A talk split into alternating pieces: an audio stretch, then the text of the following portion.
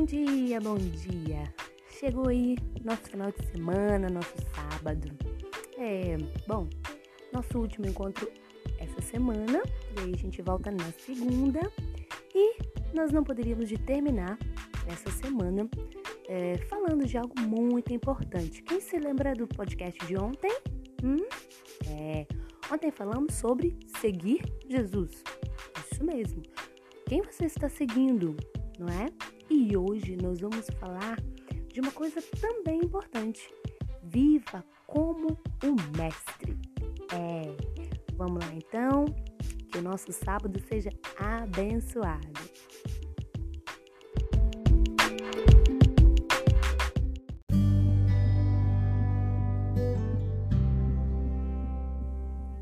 Nossa leitura está baseada em 1 João, capítulo 2, nos versos 3 ao 6, que diz: Sabemos que o conhecemos se obedecemos aos seus mandamentos. Aquele que diz eu conheço, mas não obedece aos seus mandamentos é mentiroso e a verdade não está nele. Mas se alguém obedece à sua palavra, nele vive verdadeiramente e o amor de Deus está aperfeiçoado. Desta forma, sabemos que estamos nele. Aquele que afirma que permanece nele deve andar como ele andou.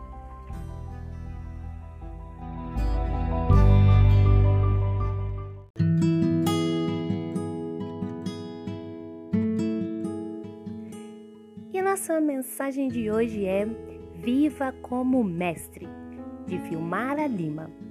Versículo 6 vai falar: aquele que pensa estar nele deve também andar com ele. Você já parou para pensar que tipo de discípulo tem sido? Aquele a quem as pessoas olham e veem o reflexo de Jesus ou não? Uma boa maneira de saber que tipo de discípulo somos é olhar para nós mesmos e ver qual o nosso grau de compromisso com os mandamentos do Senhor. Somos apenas conhecedores da palavra ou praticantes?